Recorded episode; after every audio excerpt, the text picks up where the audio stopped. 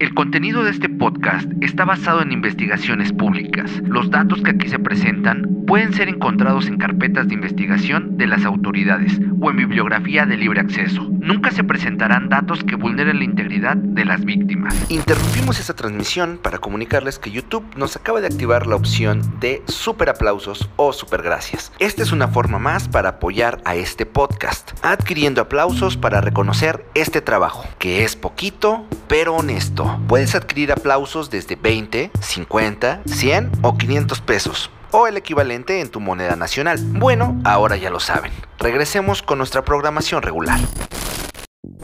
Bienvenidos a un episodio más de Tripas de Gato. Espero que todos se encuentren muy bien y que el capítulo del día de hoy les guste. Esta es una historia que muchos conocen y si es que no, hoy mismo la sabrán. Además de que involucra muchos actos violentos cometidos por la misma persona. Este es el caso de Jeffrey Dahmer, conocido como el carnicero de Milwaukee. Antes de comenzar, quiero recordarles que vamos a hacer nuestro especial de Día de Muertos, o más bien Halloween Día de Muertos, y esto se llevará a cabo el día domingo, así es, dentro de algunos días, no sé cuándo vean este video, para que estén atentos, vamos a estar subiendo eh, historias en Instagram para que se acuerden y decirles que están todavía a tiempo de mandarnos sus historias paranormales o de cualquier índole de ovnis, extraterrestres o ese tipo de cosas. Y también nos pueden mandar videos porque vamos a estar reaccionando a algunos de ellos de la misma temática. Entonces, para que nos acompañen un rato y este, se distraigan y se preparen para Halloween y todas estas cosas que a muchos y, creo que a todos nos gustan. Este live va a ser por YouTube para los que nos escuchan por Spotify o nos están viendo en Facebook. Así que atentos para que se den una vuelta por ahí y nos vean y nos manden si quieren saludos o que saludemos a alguien más. Ahí lo estaremos haciendo en vivo y a todo color. Eh, lo de siempre, suscribirse al canal, activar la campanita, darle me gusta, compartirlo, si nos escuchan por Spotify, seguirnos y recuerden que ya nos pueden dejar comentarios donde también subimos encuestas y, y pueden responder la pregunta que siempre hacemos al final de cada capítulo. Sin más que decir, yo soy Beth, comenzamos. Jeffrey nació el 21 de mayo de 1960 en Milwaukee, Wisconsin. Sus padres, Leonel y Joyce, lo criaron en un ambiente familiar donde había atención y cariño. De hecho, a Jeffrey le gustaba pasar largos ratos con su padre cuando iban de pesca. Ahí nació su pasión por los animales. Durante la adolescencia, Jeffrey empezó a tener un drástico cambio de actitud. Ya no quedaba nada de aquel niño extrovertido que le gustaba jugar con otros niños y le apasionaban los animales. Ahora era introvertido y no le llamaba la atención el contacto con otros jóvenes. A esto se le sumaron los constantes cambios de casa a los cuales tenía que ser sometido por el trabajo de su padre, y por esto no podía permanecer en un lugar en específico, dificultando la relación con amigos y con otros jóvenes. A pesar de que sus padres estaban al pendiente en todo momento de lo que hacía Jeffrey, siempre lo motivaban a que realizara actividades de contacto para que interactuara con otras personas, pues les preocupaba que empezara a tener complejos o se distanciara de ellos. Pero esto no había sido de mucha ayuda, pues el divorcio de sus padres llegó a su vida y con ello peleas constantes y no saber con quién irse a vivir. Jeffrey, en aquellos periodos de no saber qué hacer con su vida, se refugió en la curiosidad por saber qué había dentro de los animales. Por esto, comenzó a recolectar animales que se encontraban en la calle que ya estaban muertos. Los abría para inspeccionar qué había dentro de ellos y también los empezaba a cortar. Como suele pasar con cualquier adolescente, Jeffrey comenzó a tener atracción por otras personas, pero no era lo que esperaba, ya que esto solo lo sentía por personas de su mismo sexo. Y con ello también surgieron ideas obsesivas por experimentar su sexualidad acompañada de violencia, pues esto le daba placer. Él sabía que lo que pensaba con respecto al sexo no era sano, por esta razón vio como escape de la realidad empezar a consumir alcohol. De esta manera evadía sus emociones y sentimientos. Tras todos estos conflictos, Jeffrey sabía que la escuela era algo que no quería en su vida. Aún así, había ingresado a la universidad obligado por su padre, pero en las primeras evaluaciones reprobó, declinando sus estudios. Los pensamientos violentos cada vez eran más frecuentes y él ya no estaba satisfecho. Sentía que debía dar el siguiente paso, hacer realidad sus pensamientos. En el año 1978, en verano, después de haber ido a tomar unas cervezas, se dirigía a su casa. De repente, se dio cuenta que a orilla de carretera había un joven pidiendo ride. Se llamaba Steven, tenía 18 años. Lo subió a su auto para llevarlo a su destino, pero no sin antes invitarlo a su casa para beber y platicar, a lo que Steven aceptó. Después de unas horas le dijo que ya se tenía que ir, pero Jeffrey no estaba de acuerdo con ello y lo golpeó en la cabeza. Una vez inconsciente, lo estranguló hasta quitarle la vida. Metió el cuerpo al sótano y al día siguiente compró un cuchillo especial para poner en práctica lo que hacía con los animales. Comenzó a desmembrar el cuerpo, se masturbó sobre él y metió los restos en bolsas para llevarlos a tirar. Como si fuera una película de terror, en el camino la policía lo detuvo, pero por exceso de velocidad. Jeffrey logró que no se dieran cuenta qué es lo que llevaba en aquellas bolsas de basura y los policías lo dejaron ir. Regresó a casa por el momento de tensión que había pasado y decidió mejor esconder el cuerpo en una tubería. Después de unos meses sacó los restos y los trituró para esparcirlos en el bosque que daba cerca de su casa. Jeffrey no creía lo que había hecho y se mostraba arrepentido, incluso temeroso y por eso había decidido alejarse de todo esto, sobre todo del alcohol, e ir a la iglesia.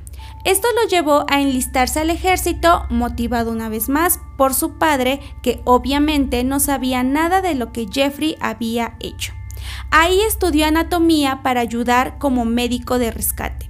Esto le había venido de maravilla, pues se sentía satisfecho de que por fin había logrado algo en su vida y además era algo que le gustaba, pero esto duró poco, pues lo expulsaron debido a su recaída en el alcoholismo. Tras sus fallidos intentos por lograr algo en su vida, decidió irse a vivir con su abuela, pensando que ahí estaría en paz. Pero los deseos violentos de placer y asesinatos cada vez eran más fuertes. Esto se incrementó cuando un hombre en la biblioteca le había hecho insinuaciones sexuales. Confundido y queriendo ponerle fin a sus pensamientos, robó un maniquí para poder masturbarse y descargar toda la violencia que sentía con él. Su abuela lo descubrió y le dijo que eso que hacía no estaba bien, que tenía que deshacerse de ese maniquí si es que aún quería seguir viviendo con ella. Después de este suceso, comenzó a frecuentar bares en busca de encuentros sexuales con hombres y en este momento se dio cuenta que el consentimiento era lo que menos le daba placer. Por ello, su modus operandi era llevar a sus víctimas a un hotel mediante engaños y ofrecerles bebidas adulteradas para después abusar de ellos. Steven, un joven de 25 años, se convirtió en su segunda víctima en el año 1986. Según Jeffrey, no se acuerda de lo que pasó aquella noche, solo despertó y se dio cuenta que el cuerpo de Steven estaba sin vida en la cama. Tomó el cuerpo y lo metió en una funda para trajes, se lo llevó a casa de su abuela y volvió a abusar de él antes de desmembrarlo y tirar sus restos, conservando solo su cabeza como trofeo. Con esta víctima, Jeffrey supo que no debía controlar sus impulsos, pues eso lo hacía sentir bien. Así que de ahora en adelante decidió seguir con lo que sus instintos le pidieran. Comenzó su cacería de jóvenes para ofrecerles dinero a cambio de sexo. Uno de estos jóvenes fue Jamie, un adolescente de 14 años a quien encontró en una parada de autobús. Este joven accedió al intercambio, pero Jeffrey aplicó la misma técnica que con sus otras víctimas. Lo drogó y asesinó. Durante una semana conservó el cuerpo y tuvo relaciones con él. Procedió a descuartizarlo para enterrarlo en su patio. Con Richard Guerrero, otra víctima, aplicó el mismo modus operandi, solo que para deshacerse de su cuerpo lo fue tirando por pedazos pequeños en bolsas de basura. Su abuela ya no podía con los comportamientos de Jeffrey, sin saber aún qué es lo que hacía en aquel sótano. Le dijo que ya era hora de que se mudara, así que rentó un departamento y con esto llegaron más víctimas, pues ya no estaba bajo la vista o supervisión de su abuela o padres. Para el año 1989, una de sus víctimas, un niño de 13 años, escapaba de su departamento y se dirigía a la policía para acusarlo de que quería abusar de él. Por este hecho, pasó por un proceso judicial por abuso a menores, pero mientras este estaba en proceso, Jeffrey seguía cometiendo sus asesinatos. Anthony se sumaba a la lista. Con engaños, Jeffrey le dijo que le tomaría unas fotografías, lo llevó a su casa, repitió la misma escena, estrangular, abusar y desmembrar. Cuando se determinó que era culpable por agresión sexual hacia el menor de 13 años, cumplió 10 meses en prisión, pero parecía que Jeffrey iba un paso adelante de la autoridad. A pesar de las investigaciones, jamás tuvieron conocimiento en ese momento de todos los asesinatos que ya había cometido. Esto lo motivó a que saliendo de prisión siguiera asesinando pues sentía que nadie podía contra él. Incluso hubo otra ocasión en la que otra víctima, hermano del menor por el cual lo detuvieron, había logrado escapar de las manos de Jeffrey pidiendo ayuda. Parecía sedado, por eso no articulaba bien las palabras, y no se le entendía lo que decía. Cuando los vecinos lo encontraron, llamaron de inmediato a las autoridades pero Jeffrey les dijo que el menor era su amante, que no había nada de qué espantarse ni preocuparse. Las autoridades lo dejaron y Jeffrey ese mismo día asesinó a aquel menor. Jeffrey disfrutaba y se excitaba al ver cómo sus víctimas se resistían a ser asesinadas y abusadas. Ya no era suficiente solo matarlas, quería verlas sufrir. Por ello, implementaba nuevas técnicas como lobotomías con un taladro, además de inyectarles ácido directo al cerebro, según él, para que se convirtieran en zombies y así tener el control de ellos aún estando con vida. También llegó a consumir partes de sus cuerpos, pues sentía que se apoderaba más de ellos. Según sus propias palabras, eso me hizo sentir que ellos se convertían en una parte permanente de mí. Fue el 22 de julio de 1991 cuando su última víctima, Tracy, escapaba de Jeffrey como en su momento otras víctimas lo quisieron hacer. Tracy, bajo el efecto de alguna sustancia, logró alcanzar una patrulla y dio parte de lo que quería hacerle Jeffrey. Los policías entraron al departamento y se llevaron una sorpresa sumamente desagradable. Había restos humanos como cabezas y huesos. En un tambo con ácido habían torsos en estado de descomposición. Además, habían 80 fotografías en las que Jeffrey estaba posando junto a cadáveres. Inmediatamente lo detuvieron y comenzó el proceso. Jeffrey en primera instancia dijo que era culpable de todo lo que había cometido, pero después cambió la versión a inocente, argumentando que todo había sido cometido bajo la locura que no podía controlar, pues sabía que al hacer esto lo catalogaría como una persona inimputable y por ello no iría a prisión. De hecho, su defensa contribuyó con esto y describió las escenas tal y como las había cometido Jeffrey, para que la autoridad les creyera aún más. Pero esto no fue así. Pasaron 10 horas para saber cuál sería el veredicto final y el 15 de febrero de 1992, el jurado rechazó la apelación. Jeffrey fue juzgado como cualquier persona sana, siendo condenado a 15 cadenas perpetuas con un total de 937 años en prisión por haber asesinado a más de 17 hombres. Durante su estancia en prisión, Jeffrey se involucró en la religión y fue bautizado. Además, se caracterizó por ser un tipo disciplinado, ordenado y nada conflictivo. Esto no detuvo a que otros reclusos quisieran hacerle daño, pues después de un ataque entre ellos había sobrevivido pero en el año 1994, trabajando dentro de prisión junto a otros asesinos, un preso que se hacía llamar Cristo lo mató golpeándole la cabeza con un tubo. En el año 1996 hubieron personas que quisieron comprar los instrumentos con los cuales hacía daño y asesinaba a sus víctimas, como cuchillas, sierras, esposas, entre otros. Gente asegura que eso no fue posible, pues la autoridad destruyó todo una vez que terminaron las investigaciones, y otros afirman que esos objetos están en manos de empresarios amantes de este tipo de cosas. De acuerdo a investigaciones y lo que se concluyó del caso, nos damos cuenta que Jeffrey era un asesino serial mixto, es decir, rayaba entre lo organizado y desorganizado. Los asesinos seriales organizados suelen hacer un plan para llevar a cabo su caza. En este caso, Jeffrey ya sabía a dónde tenía que ir para encontrarse con sus víctimas y cuáles debían ser, siendo la edad una de las características principales entre ellos. Dentro de su plan de engaño estaba la forma de abordarlos, que era ofreciendo sus supuestos servicios como fotógrafo, y a pesar de que era introvertido, él se metía en su personaje siendo sociable para poder llevar a cabo todo su plan.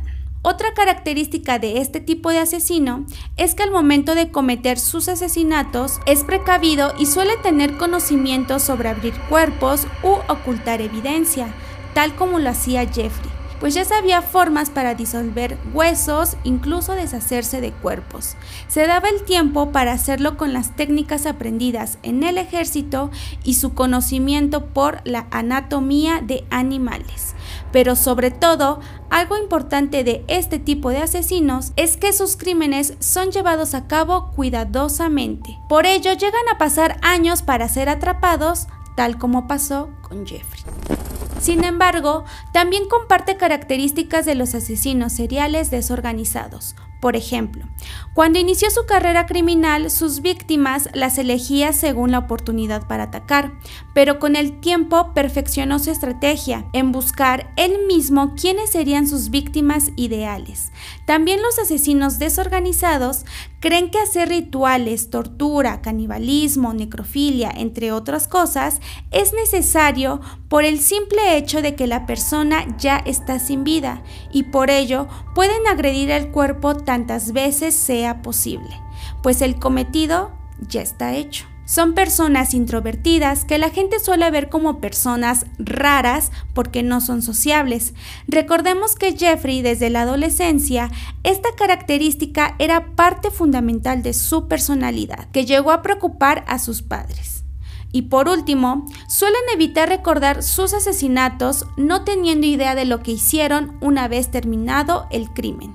Jeffrey con su segunda víctima dijo no recordar qué había pasado aquella noche y en qué momento había asesinado a aquella persona.